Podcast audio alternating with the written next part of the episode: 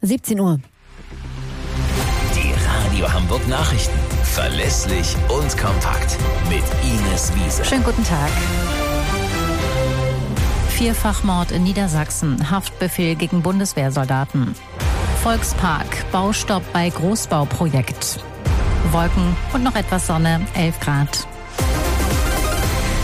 Nachdem ein 32 Jahre alter Bundeswehrsoldat heute früh in zwei Gemeinden im niedersächsischen Landkreis Rothenburg-Wümme mutmaßlich vier Menschen erschossen hat, hat die Staatsanwaltschaft Pferden Angaben zu den vier Toten gemacht. Demnach handelt es sich bei den Opfern in der Gemeinde Schesel um eine 55-jährige Frau und einen 30 Jahre alten Mann.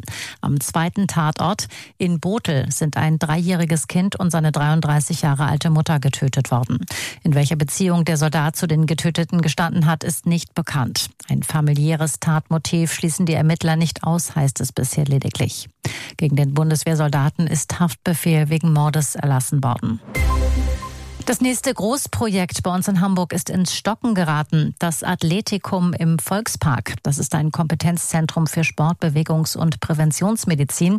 Dafür wollten das UKE und der HSV miteinander kooperieren. Mag er was daraus wird ja erstmal nichts. Unsere exklusive Recherche zeigt, dass der Generalunternehmer Insolvenz beantragt hat. Dabei geht es um die Ronge Industriebau GmbH aus Niedersachsen. Das hat uns Sascha Lindemann bestätigt, der Sprecher für den Projektentwickler 10. Nordteam am Volkspark. Der Projektentwickler bedauert den Baustopp, ist aber wegen konstruktiver Gespräche mit Ronge auch zuversichtlich, eine gute Lösung zu finden und schnell weiterzubauen. Seit zwei Wochen stehen die Maschinen auf der Baustelle still. Wann das Athletikum fertig wird, lässt sich nicht sagen. Eigentlich sollte es dieses Jahr öffnen. Und das ist sonst noch wichtig. Zwei Wochen nach seinem Tod ist Kreml-Gegner Nawalny in Moskau beerdigt worden. Tausende Menschen waren auf dem Weg zum Friedhof, um sich von ihm zu verabschieden. Am Rande der Verabschiedung haben Menschen offen gegen Präsident Putin protestiert, berichten Reporter der deutschen Presseagentur. Am Hamburger Landgericht hat der Prozess gegen einen 43-Jährigen begonnen. Der Angeklagte, ein Angestellter im öffentlichen Dienst, soll ein Brüderpaar in Deutschland und Jungen in Thailand sexuell misshandelt haben haben.